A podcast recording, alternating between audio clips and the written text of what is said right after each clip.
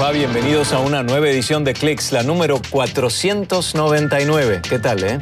Soy Guillermo Arduino desde el estudio 6 en la torre sur del CNN Center. Por supuesto, publicaremos partes de este programa en cnne.com barra clicks y en facebook.com barra cnn. Comenzamos con los titulares. Hoy les mostramos cómo revolucionar las clases escolares a través de la inteligencia artificial. Los maestros ahora tienen más herramientas para captar expresiones faciales y las reacciones de los alumnos. Y también hoy, Tom Cruise es la nueva estrella de TikTok, pero no hizo nada para merecerlo, porque ni siquiera es él.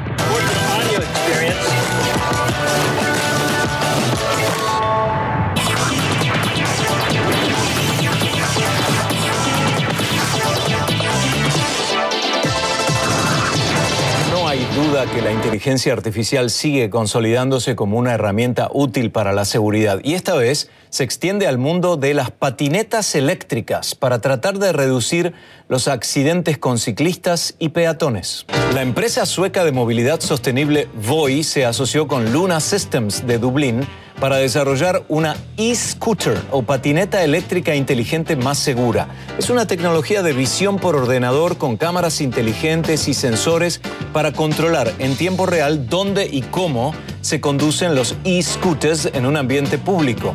Según Luna Systems, también detecta y cuenta la presencia de peatones, la superficie o el carril por el que circula la patineta.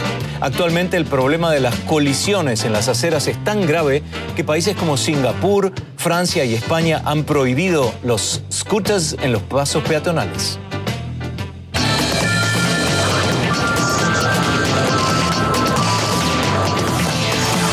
En la pandemia, las clases en línea no permiten que los maestros vean los rostros de sus alumnos como si estuvieran en un aula tradicional, ¿no? Y eso es un déficit importante, ya que los profesores pueden saber si los estudiantes comprenden las tareas cuando ven sus caras o emiten alguna reacción indicativa.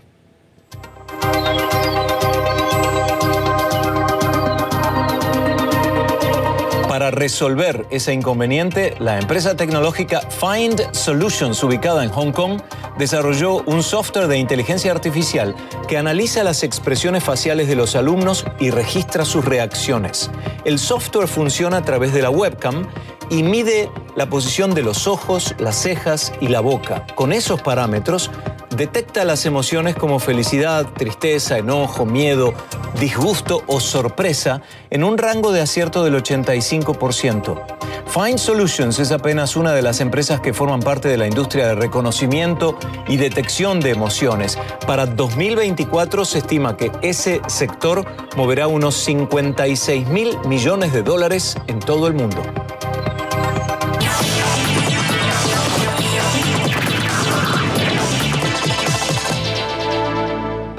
Usar mensajes de voz para interactuar. Esta es la nueva tendencia, según demuestran las redes sociales y el cambio de comportamiento de los usuarios en plataformas luego de esta pandemia.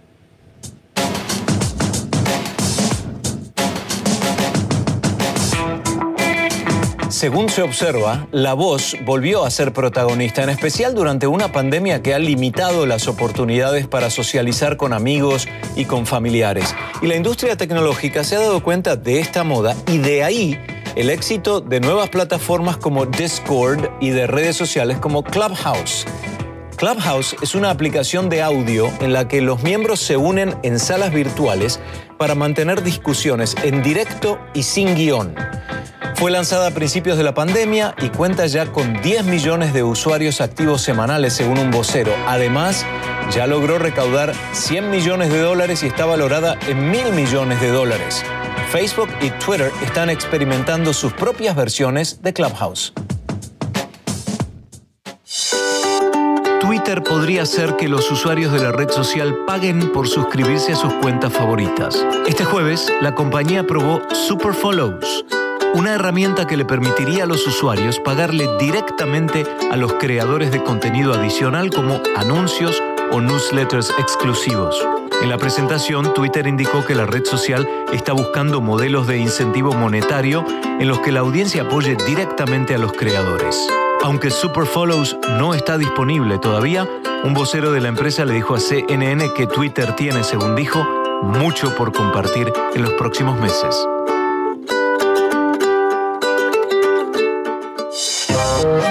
La adicción al teléfono celular podría producir problemas para dormir. Es la conclusión del análisis publicado en la revista Frontiers in Psychiatry, realizado entre 1.043 estudiantes del King's College en Londres. Según este informe, los estudiantes que reportaron un alto uso de los celulares dieron cuenta de una pobre calidad de su sueño. Los autores resaltaron que emplear el teléfono después de la una de la madrugada implica un riesgo tres veces mayor. Una de las razones es que se ha demostrado que el uso de estos aparatos cerca de la hora de acostarse retrasa el ritmo cardíaco. Por eso, los expertos recomiendan evitarlos, así como la computadora y las tabletas electrónicas, al menos una hora antes de dormir.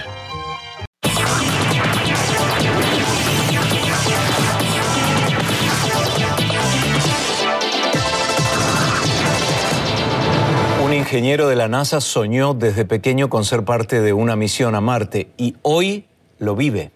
Cuando era chico y desde su natal Argentina le impactó la llegada de una expedición al planeta Marte. Varias décadas más tarde ve llegar con éxito la misión de la NASA al planeta rojo. En este caso, el ingeniero Miguel San Martín es parte del proyecto de Perseverance, la nave que aterrizó en Marte con éxito en días recientes. Eh, tu hija posteó el momento de la llegada de Perseverance a Marte y menciona ahí mi padre, un inmigrante de Argentina con 35 años de Estados Unidos, etcétera, etcétera. ¿Qué significó ese momento para ti? Para mí fue siempre una gran alegría. Todos los descensos son momentos muy, muy tensos para nosotros porque hay mucho en juego, ¿no es cierto? Mucho trabajo, mucho sacrificio este, y mucho dinero, obviamente. Y para mí también es un, sueño de chico, ¿no es cierto? Yo vine a este país para hacer exactamente esto. Eh, eh, cuando vi a, eh, a, Viking, lo seguí muy de cerca en Argentina, y cuando vi esa foto de la patita de Viking sobre la superficie de Marte, dije, esto es lo que yo quiero hacer. Es que para mí es, es algo muy, muy que me toca mucho porque es, es, fue un sueño de chico y hasta ahora, eh, hasta el día de hoy, me sigo sorprendiendo con estos aterrizajes, tal vez más ahora, porque conozco todo lo que puede salir mal, eh, lo cual eh, a uno lo tiene muy, muy tenso, muy preocupado, por eso que cuando las cosas salen bien, el, la celebración es, es, casi descontrolada. ¿Qué fue, qué, fue de la, ¿Qué fue la expresión Viking? ¿En qué año fue? Viking fue, fueron dos módulos, dos estaciones espaciales, este, estaciones científicas, que aterrizaron en el 76. 1976. El Marte fue la primera vez que, que Estados Unidos intentaba y, tuvo éxito en aterrizar este, dos naves robóticas en la superficie de Marte. iban a buscar vida en forma directa, te diría, buscando procesos metabólicos y de fotosíntesis eh, había muchas expectativas de encontrar vida en aquella época. Eh, lamentablemente no encontraron, así que eh, cuando volvimos fuimos con, con, un plan de búsqueda, ¿no es cierto? Decía, si Marte había tenido vida en el, en el pasado distante, mucho más pacientemente, buscando primero si, hubo agua en el pasado de Marte, agua estable, después si existieron los otros elementos necesarios para la vida y ahora Perseverancia sí vuelve un poco a lo que intentó hacer Viking, a buscar eh, evidencia en forma de, le, llaman, le llaman biosignature, biofirmas, que son evidencias indirectas de, de, digamos, de la presencia de vida en, ese pasado distante, de hace 3.500 a 4.000 millones de años. Y el cráter, el cráter Jezero, que es eh, donde se iba a inspeccionar porque aparentemente es un, un viejo lago, ¿no? En un, lo cual... río que desembocaba ahí dentro del cráter formando un lago y en su desembocadura eh, se formó un, un, delta, ¿no es cierto?, por, por todo el material que eh, lleva el, el, río y vierte en, en, el lago. Igual que en, los, los, deltas eh, eh, acá en la Tierra y esos deltas están hechos de, digamos, de sedimentos que acá en la Tierra se sabe que mantienen, digamos, preservan esa evidencia biológica. Así que pensamos que si hubo vida en Marte, tal vez esa evidencia estaría, estaría ahí, ¿no es cierto? Y Perseverancia va a tomar muestras de estos suelos, estas rocas, el rebolito, para traerlas eh, después, las va a encapsular y las va a dejar en la superficie de Marte para que después otra misión que ya estamos trabajando la traiga de vuelta a la Tierra para sí analizarlas con los instrumentos más sofisticados que tenemos, que serían muy difíciles de llevar a Marte. ¿Ya tiene nombre esa misión o no? Bueno, el nombre es Mars Sample Return, ¿no es cierto? No tiene un nombre tipo El retorno a Marte, vamos a decir retornar las muestras a Marte. Y son, van a ser más de un despegue, pues se necesitan dos, dos misiones más. Una que aterrice este, en el mismo lugar, donde, en el mismo cráter, con un robot, un rover chiquito que va a ir a buscar las, las muestras. Le llaman un fetch rover, fetching, ¿no? En inglés, fetch. Y después la va a poner en un, en un cohete, dentro de una cápsula de un cohete eh, de más o menos 3 metros eh, de, de, tamaño, eh, que los va a lanzar y los va a poner en órbita. y después hay una nave espacial que va a ser construida y, contribuida por los europeos, por ISA, la, Agencia Espacial Europea, que va a ir a, se pone en órbita y va a, a buscar ese receptáculo con las muestras y los va a traer de vuelta a la Tierra.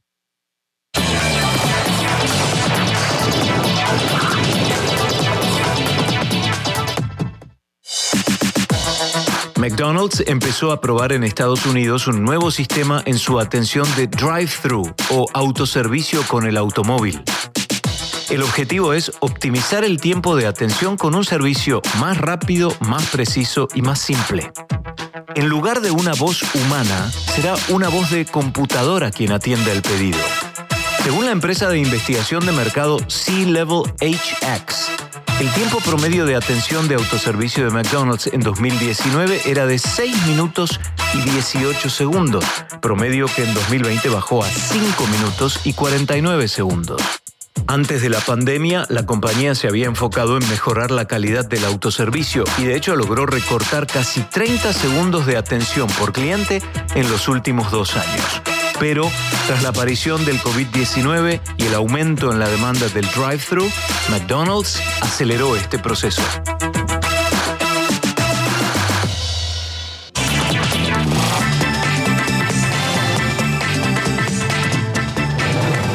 Tom Cruise es la nueva estrella de TikTok, solo que no se trata de una cuenta oficial del actor en esta red social.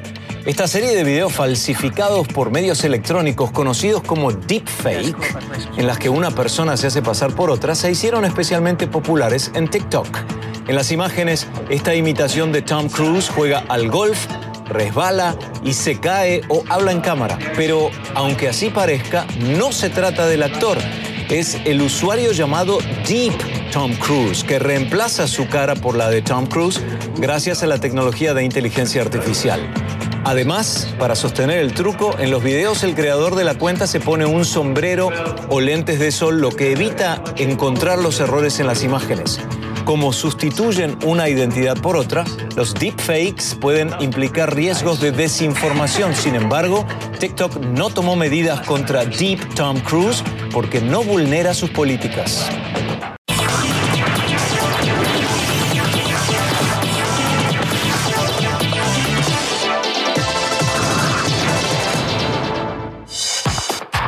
Una nueva función de Google Maps permite pagar por el transporte directamente desde la aplicación.